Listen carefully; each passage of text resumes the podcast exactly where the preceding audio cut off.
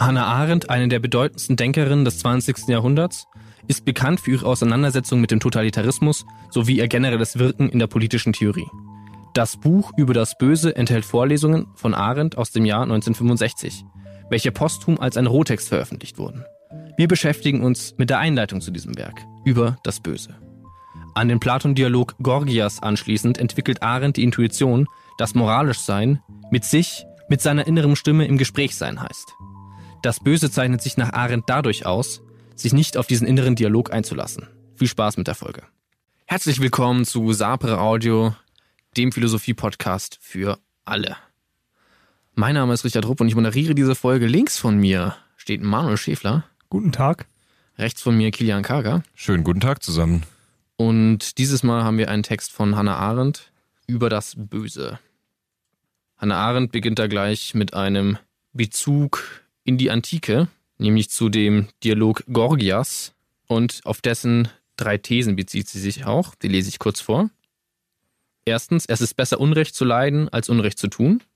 Zweitens, für den Täter ist es besser, bestraft zu werden, als ungestraft zu bleiben. Und drittens, der Tyrann, der straflos alles tun kann, was ihm gefällt, ist ein unglücklicher Mensch.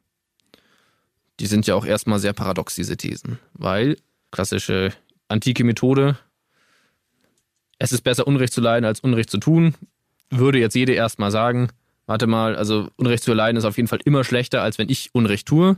Für den Täter ist es besser, bestraft zu werden, als ungestraft zu bleiben.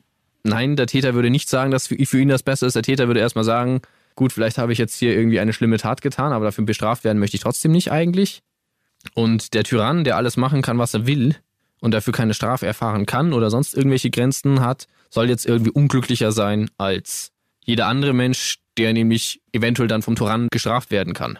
Oder generell von irgendwelchen moralischen Gesetzesordnungen sich denen unterwirft. Und Hannah Arendt bezieht sich jetzt vor allem aber auf den ersten Teil, also auf die erste Paradoxie. Es ist besser, Unrecht zu leiden, als Unrecht zu tun. Und wie Sokrates dann auch schon sagen würde, dass eigentlich sollte ihm dann niemand zustimmen und er stimmt, aber er verteidigt das trotzdem sehr vehement. Und wie dröseln wir das jetzt auf? Also warum würde Hannah Arendt Sokrates dazu stimmen, dass das keine Paradoxie ist? Ja, Sokrates ist sich sehr sicher, dass er da richtig liegt mit dieser Einschätzung und das hat damit zu tun, was er für ja, so ein wichtiges Grundelement hält, was es bedeutet, Mensch zu sein. Und zwar sagt er, Menschen zeichnen sich dadurch aus, dass sie nie alleine sind, sondern dass sie immer in sich zu zweit sind und dass sie immer einen inneren Dialog führen. Also in jeder Situation denke ich und dieses Denken setzt sich zusammen aus meinem Selbst und eben einem inneren Dialogpartner, mit dem ich ein Gespräch führe über alles, was ich erlebe und über alles, was ich tun möchte. Und innerhalb von diesem Dialog reflektiere ich eben über Gründe für mein Handeln und nehme eine gewisse Distanz zu mir selber ein. Und wenn man das erstmal ähm, ja, akzeptiert hat und sagt, das scheint so zu sein, wie Sokrates sagt, das zeichnet Menschen aus, dann kann man auch verstehen, warum es besser ist, Unrecht zu erleiden, als Unrecht zu tun. Weil wenn ich ein Unrechttuender bin, wenn ich ein Verbrecher bin, dann ist dieser Verbrecher immer Teil dieses inneren Dialogs. Und dann schleppe ich diesen Verbrecher immer mit mir rum und setze mich die ganze Zeit mit dem auseinander. Und das kann niemand wollen, würde Sokrates sagen. Aber ist es dann eine grundsätzliche Einstellung oder bin ich ab dem Zeitpunkt X, wo ich einmal den Kilian angelogen habe, dass es irgendwie heute nach dem Podcast ein ganz fantastisches Essen gibt, damit er sich mehr Mühe gibt in der Vorbereitung, bin ich ab dem Moment dann schon der Lügner. Also habe ich dann dieses Band zu mir dann schon gebrochen? Oder ist es mehr so die grundsätzliche Einstellung, die man dann irgendwann erwirbt? Ich denke, dass erstmal die Konstitution, diesen inneren Dialog zu führen, in der Antike den Mensch vom Tier unterscheidet. Aristoteles hält es dann später auch fest, wenn er sagt, das Denken unterscheidet den Menschen vom Tier. Und diesen Dialogpartner zu finden, diesen Dialog zu führen, ist in jeder Situation erstmal neu zu bewerten. Aber wenn du Schlechtes getan hast, dann schleppst du diese Last mit dir rum. Und solange du diese Last mit dir rumschleppst, hast du als Dialogpartner auch diesen Übeltäter. Ja, und Sokrates würde ja auch sagen, es ist so entscheidend, dass ich da erstmal mit mir selber im Reinen bin, wie man irgendwie auch sagt. Und das ist auch wichtiger, als dass ich mit anderen Menschen erstmal gut klarkomme und dass mein Sozialleben funktioniert, weil um so ein funktionierendes Leben zu haben mit anderen Menschen, muss ich erstmal mit mir selber klarkommen in einer gewissen Weise. Und er sagt, es kann da immer auch Disharmonie geben, aber wichtig ist erstmal, dass man mit sich selber in Einigkeit ist Und Sokrates sagt auch, er ist lieber mit anderen in Uneinigkeit als mit sich selber, weil damit kann man umgehen, da kann man diskutieren dann auch mit anderen Menschen. Aber um das eben vernünftig führen zu können, so ein Gespräch in so einer sozialen Situation, muss erstmal irgendwie eine Harmonie in mir selber hergestellt sein. Und da ist aber auch erstmal noch ein ganz entscheidender Punkt wichtig in meinen Augen, nämlich dass in der Polis, in der, im alten Griechenland, in der Stadt, nicht die Gesellschaft über Glück oder Unglück entscheidet, sondern das gilt, dass die Dialogpartner über Glück und über Unglück entscheiden sollen. Und diesen Dialog führe ich auch im Inneren mit mir. Und Sokrates sagt dann, erstmal ist es wichtig, dass ich in diesem inneren Dialog zu mir finde und dann kann ich erst in Dialog mit anderen treten. Mhm. Was meinst du mit in der Polis entscheiden Dialogpartner über Glück und Unglück? Also im Sinne von einer demokratischen Abstimmung oder? Nein, eben nicht. Wenn wir uns streiten, dann führen wir den Dialog. Wir kommen durch das Wort zu einer Einigung und entscheiden über Glück und Unglück und nicht die Gesellschaft erstmal. Ja, das ist ja auch das, was in dem Dialog eigentlich passiert. Also in dem tatsächlich im Dialog, in, um den es hier geht, dass äh, Sokrates mit Leuten darüber diskutiert, was für Vorstellungen man hat von einem guten Leben. Und dass er eben dieses Gespräch mit anderen führt und sagt, um zu einer guten Vorstellung davon zu kommen, was ein gelungenes Leben sein kann, muss ich erstmal diesen inneren Dialog geführt haben und da in einer gewissen Weise in Harmonie sein. Und dann kann ich das ausweiten auf andere Menschen und mit denen darüber diskutieren, was ein gutes Leben sein kann.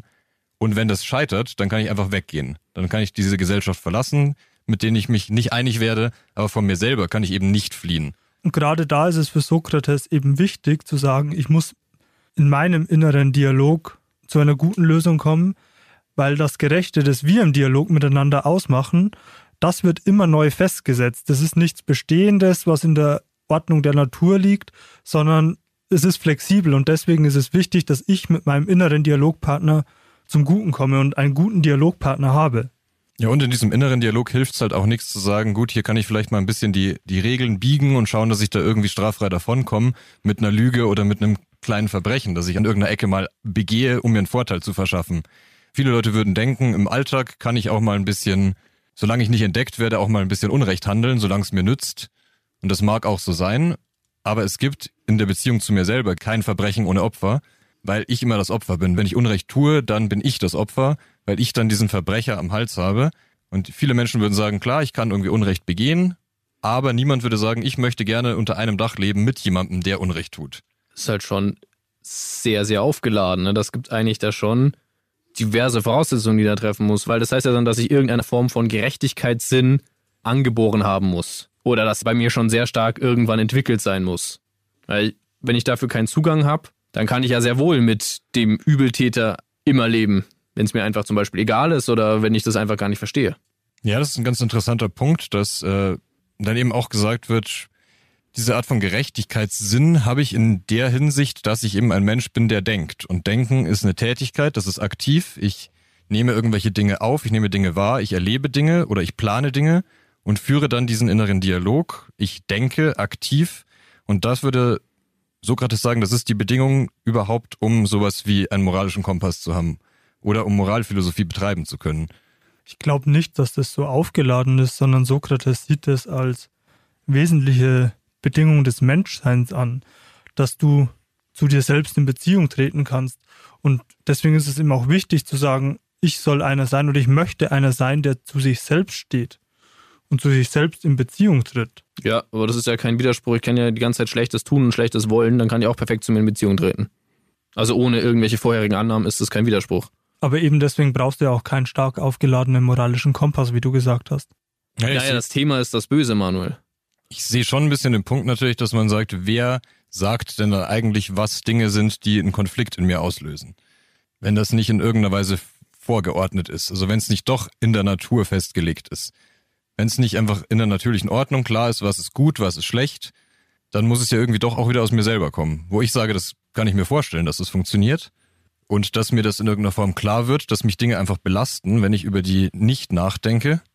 Und dass ich die irgendwie aufarbeiten muss, aber irgendwie zu fragen, woher kommt das, dass ich überhaupt so eine Unterscheidung treffe. Also so habe ich dich jetzt verstanden. Das ja. ist ja irgendwo ganz am Anfang dieser ganzen Überlegung schon irgendwo fest gesettelt sein muss, was gut und was böse ist. Ja, oder du müsstest halt irgendwie sowas einführen, wie zu sagen, keine Ahnung, der Mensch hat halt grundsätzlich ein, ein so starkes Empathiegefühl oder was weiß ich, irgendeine Form von moralischem Gefühl, die jetzt vielleicht auf irgendeiner Form unerklärlich ist. Na, erinnern wir uns an den Tugendhat, da kam es ja auch schon so ein bisschen an. Ähm, Naja, Also ich denke, man kann das. Nein, aber bei Sokrates ist es ja noch nicht so. Erst Platon führt doch mit der Idee des Guten einen absoluten Anspruch ein.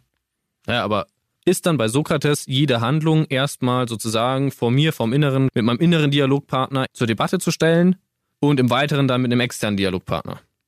Also ich also glaube, ist Sokrates da so radikal, dass er sagt, lass uns alle Annahmen von dem, was wir denken, was irgendwie mal richtig oder falsch ist, erstmal streichen, sondern solange ich erstmal mit mir im Rein bin, wenn ich Handlung X vollziehe, wenn ich Handlung X ausführe, dann reicht das. Und ansonsten diskutiere ich das halt weiter aus, weil für Sokrates oder ihre Unterscheidung, wie du es ja auch gesagt hast, zwischen Sokrates und Platon ist ja ganz zentral, dass Platon irgendwelche Ideen einführt, hinter denen er sich verstecken kann. Und Sokrates sagt, aber eigentlich ist das, was wir bei Philosophie machen oder das, was es auszeichnet, ist dieser andauernde Dialog mit allem und vor allem auch mit mir selber. Ja, ich glaube, wir müssen den Kontext auch herstellen zu dieser Idee vom guten Leben. Weil das ja so der Hintergedanke ist, warum ich diesen Dialog führe. Und die Ausgangsfrage ist, wie führe ich ein gutes Leben? Und deswegen muss ich alles, was ich tue, alles, was ich erlebe, in diesen Kontext stellen und mich eben immer fragen, welche Art von Mensch will ich sein? Ich glaube, daher kommt irgendwo dann die Unterscheidung. Es passieren neutrale Dinge und die beziehe ich auf mich und sage, möchte ich die Art von Mensch sein, die sowas tut, die sowas gut heißt oder schlecht heißt? Und dann führe ich diesen inneren Dialog. Und im Idealfall habe ich eben einen guten inneren Dialogpartner, der kein Verbrecher ist. Und dann gelingt mir auch eben eine Harmonie herzustellen mit dem Bild, das ich von mir habe, mit dem Ideal, das ich auch von mir habe. Und dann integriere ich diese Gedanken und sage, ja, so ein Mensch möchte ich sein. Das scheint mir eine gute Handlung zu sein. Ich meine, das letzte Ziel, er sagt ja, wir können uns distanzieren von unseren Handlungen, die wir tun wollen, nach Gründen suchen. Wenn wir nach Gründen suchen, können wir immer nach einem letzten Grund suchen. Und der letzte Grund ist dann eben im gelungenen Leben zu sehen, das ich führen will natürlich. Und da kann man nicht mehr weiter fragen. Okay. Ja, was auch ein interessanter Punkt ist dann ähm, ja, in der Beziehung zu Platon, dass Platon ja dann so einen relativ elitären Begriff hat von, was sind eigentlich Menschen, die vernünftig nachdenken, die tatsächlich eine Ahnung davon haben, was gut ist. Und er sagt, das sind Philosophen. Und man hat dann eben diese sehr elitäre Vorstellung von den alten Männern, den weisen Männern, die Zugang zur Idee des Guten haben. Und interessanterweise schauen die diese Idee des Guten, ja. Die kommen nicht zur Erkenntnis, das ist gut und richtig, weil sie nachdenken, weil sie argumentieren im Inneren mit sich selber oder mit anderen Menschen, sondern weil sie diese Idee schauen. Und deswegen ist das was sehr, sehr Exklusives, was nur sehr wenige Menschen können. Und diese Menschen stellen dann die Gesetze auf. Und Sokrates würde ja aber sagen, ganz prinzipiell das, was wir als Menschen immer machen, absolut jeder, ganz egal, ob er Philosoph ist oder nicht, wenn er eben diesen gesunden inneren Dialog hat, macht er genau das. Er wägt eben ab, er diskutiert, er denkt nach und kommt zu Schlüssen darüber, was gut ist, was eine gute Handlung ist. Also ich finde Sokrates da auch sehr viel sympathischer als Platon. Es ist eine wahnsinnig intuitive Idee für mich, zu sagen, ich stelle mir etwas vor, ich spreche im Inneren mit mir selber und entwickle dann eine Vorstellung, die dann quasi gesprochene Rede vor meinem geistigen Auge ist, mit meinem inneren Dialogpartner zusammen. Ja, und das ist eben was, was, was jeder tun kann. Also das ist auch wahnsinnig inklusiv. Das Genau. sagt nicht, es braucht irgendwie eine Wahnsinnsausbildung dafür oder einen hohen gesellschaftlichen Stand dafür. Und da knüpft dann Hannah Arendt wahnsinnig gut dran an, finde ich, wenn sie dann sagt, dass der Übeltäter eben kein guter Dialogpartner für die Selbstbetrachtung ist. Und wenn ich mich dran erinnere, dann führe ich eben diesen Dialog mit dem Übeltäter. Ja, Arendt sagt ja dann äh, so relativ prägnant, dass äh, denkende Menschen wahrscheinlich seltener sind als Sokrates annimmt, also dass nicht jeder das zu jeder Zeit tut, aber dass sie häufiger sind als Platon befürchtet, was irgendwie auch eine sehr pointierte Aussage ist. Und dass es natürlich auch möglich ist für Menschen, dass sie nicht in dieser total reflektierten, dauernd in Distanz zu sich selber gehenden, dialogischen Lebensweise leben, sondern dass es schon auch möglich ist zu sagen, ich verschließe mich vor dem. Ich möchte nicht die ganze Zeit darüber nachdenken, ich möchte nicht die ganze Zeit dieses Gespräch führen, dieses Innere, und ich möchte mich auch nicht erinnern an Dinge, die ich getan habe und die wieder irgendwie neu bewerten müssen. Er sagt, oder auch Arendt sagt, es ist möglich, dieses Leben zu führen, aber es fehlt dir dann was. Ich glaube, dass das auch einfach menschlich ist, dass man sich nicht unbedingt daran erinnern möchte, wenn man jemandem Unrecht getan hat. Und dann geht dieser Dialogpartner eben verloren. Was ich auch noch dazu sagen möchte, ist, was auch was mit diesem ganzen Dialogpartner-Ding auch zu tun hat, ist natürlich, dass Sprache halt eben wieder das zentrale Moment des Menschseins auch ist. Ne? Weil ich kann keinen Dialog führen, ohne dass es irgendwie Sprache gibt. Da würde dann irgendwas fehlen, würde ja sie sagen, da fehlt ja nicht nur irgendwas, sondern da fehlt wirklich das, was einem auch zur Person macht, wenn man sich dem wirklich dauerhaft verwehrt und verschließt. Genau, sie führte dann auch den Begriff Selbstvergessenheit ein. Also wenn ich meinen inneren Partner vergesse oder ausblende, verdränge, dann vergesse ich in gewisser Weise auch mich selber. Also ich verliere auch was, was mich ganz wesentlich zu einem Menschen macht oder was mich vor allem zur Person macht. Weil eine Person bin ich nur dann, für Arendt, wenn ich eben über die Dinge, die ich tue, reflektiere, wenn ich diesen Dialog führe, wenn ich bereit bin, mich zu erinnern an Erfahrungen, die ich gemacht habe, die bewerte und da Schlüsse daraus ziehe für mein weiteres Handeln. Nur dann bin ich eigentlich eine Person, die dann im Umgang mit anderen Personen eben in so eine Gesellschaft eintreten kann, in Dialog eintreten kann mit anderen. Wobei man, denke ich, schon nochmal auch unterscheiden muss, ob ich einen Teil des Dialogpartners verdränge, also eine Tat ausblende und verdränge und diesen Dialog versuche trotzdem weiterzuführen. Das ist dann vielleicht ein bisschen ein ein gestörtes Verhältnis oder ob ich wirklich aktiv sage, ich schalte ihn aus. Ich schalte ihn aus. Ich erinnere mich überhaupt nicht mehr. Ja, und da sagt sie jetzt, kommen wir ja wirklich der Natur des Bösen näher. Also unsere Ausgangsfrage über das Böse. Was ist, was ist es eigentlich? Und da würde sie ja sagen, und das finde ich einen sehr treffenden Punkt, dass uns Schurken und Bösewichte in der Literatur oder auch in Filmen oder auch in der Philosophie immer so dargestellt werden als so unglaublich dramatische Gestalten, die voller Verzweiflung sind oder mit der Welt und mit dem Zustand der Welt und die ständig auch wieder eingeholt werden von ihren Verbrechen, die sie begangen haben. Die Art von Schurken meint sie überhaupt nicht. Also genau. diese romantische Vorstellung vom Superbösewicht oder vom Troubled Guy, der halt irgendwie auf die falsche Spur kommt oder sowas. Also Darum jeder, geht's ja nicht. Also jede Superhelden-Gegner-Origin-Story ever. Ja, Richtig. Ähm, wir wünschen uns bessere Schurken irgendwie als gute Gegenspieler für unsere Helden, wo wir auch nachvollziehen können, warum der Schurke das tut, was er tut.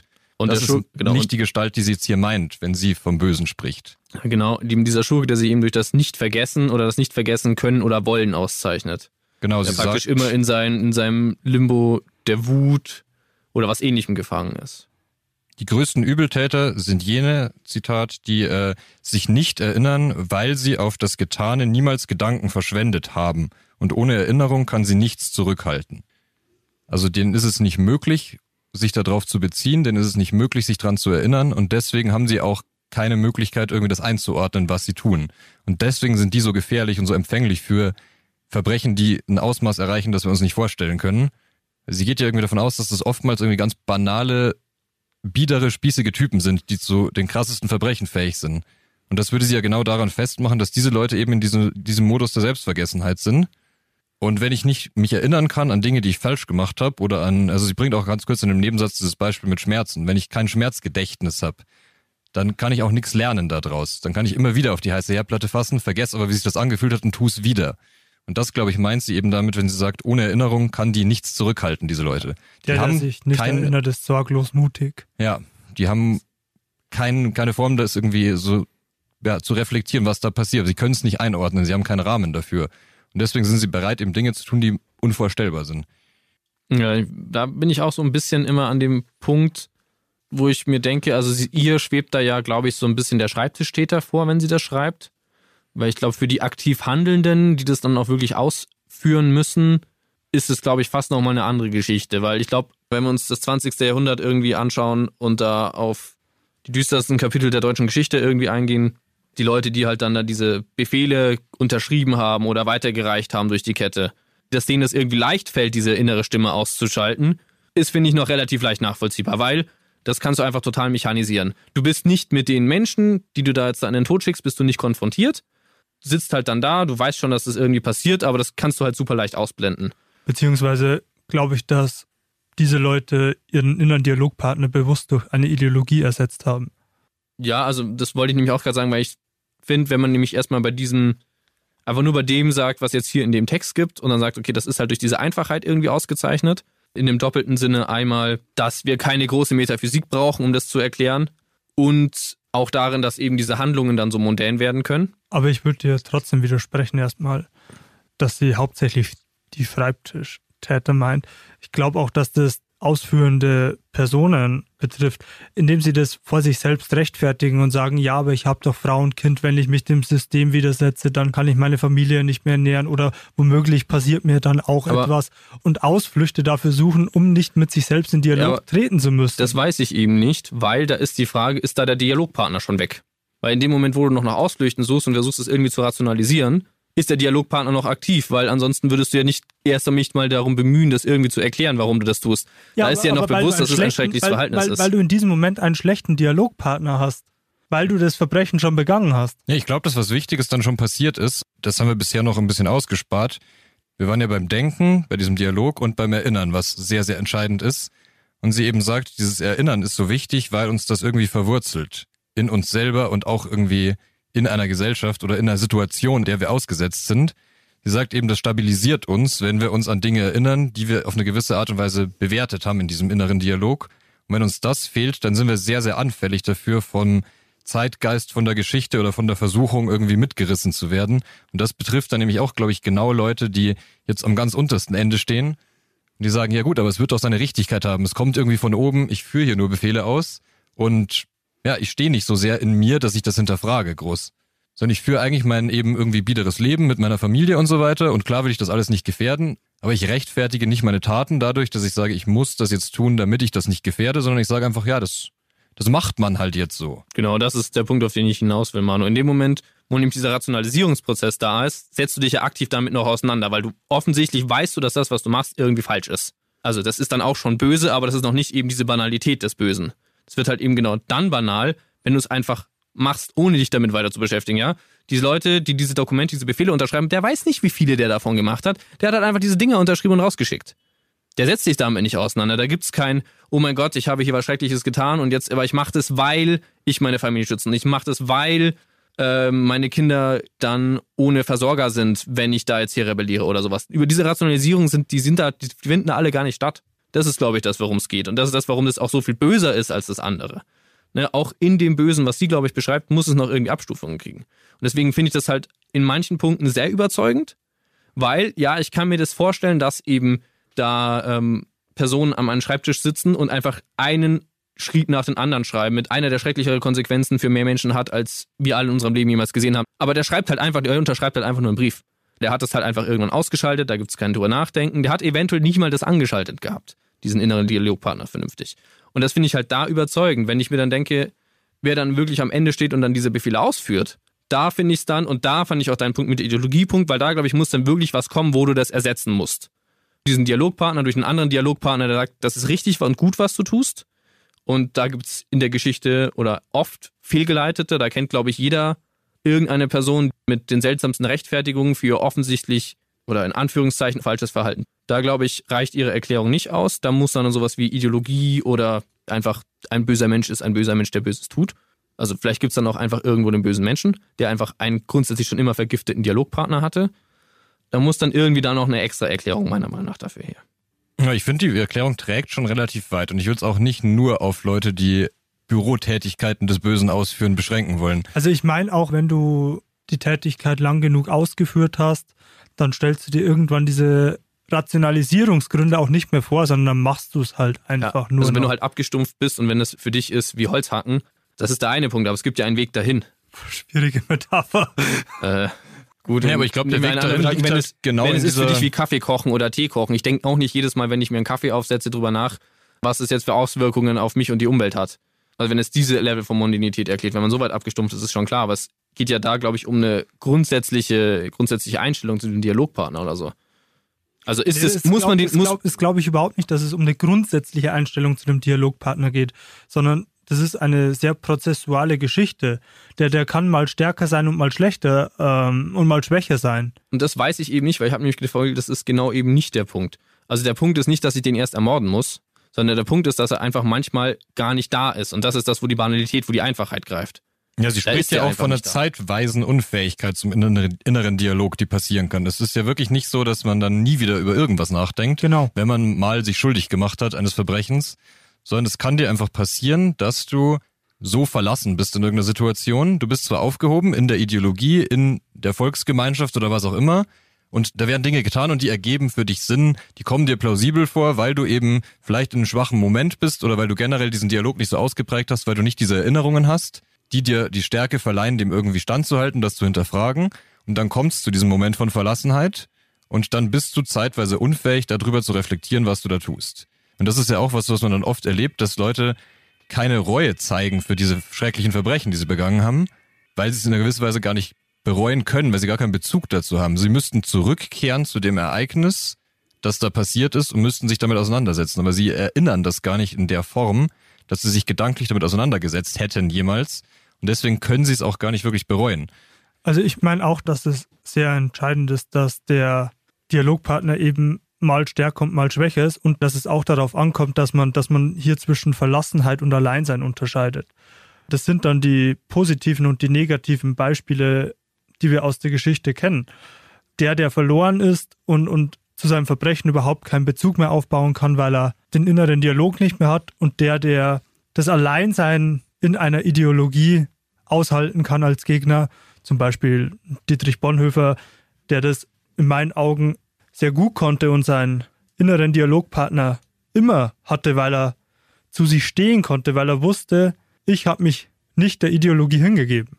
Also es ist klar, dass es ein hohes Maß irgendwie an Stärke und auch innere Harmonie braucht, um in so extremen Zeiten irgendwie bestehen zu können und auch Widerstand leisten zu können.